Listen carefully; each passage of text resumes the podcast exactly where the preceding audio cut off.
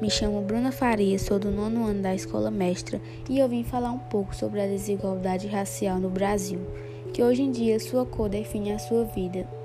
A população negra compõe mais da metade dos brasileiros, que na teoria significa que os índios deveriam ser divididos proporcionalmente entre negros e brancos, mas na prática isso está longe de acontecer.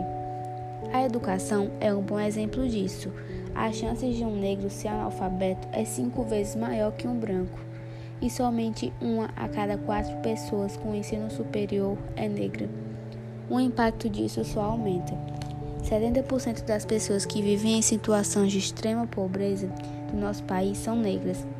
Pessoas com pele mais clara representam 80% dos brasileiros mais ricos. Isso tudo se reflete diretamente na qualidade de vida. Enquanto 70% dos brancos possuem uma máquina de lavar em casa, mais a metade dos domicílios de uma pessoa negra não tem um eletrodoméstico. O mesmo vale para a internet.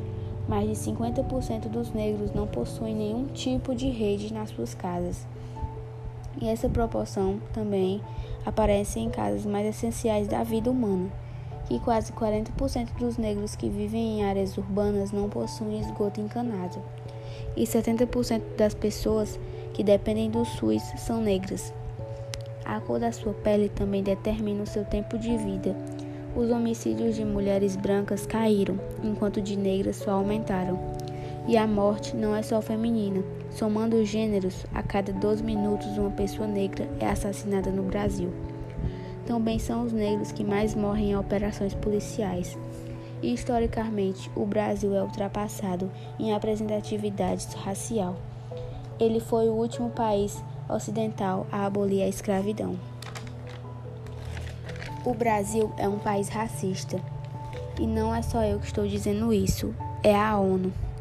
E esse problema envolve tantas esferas políticas que já citamos, como no nosso dia a dia.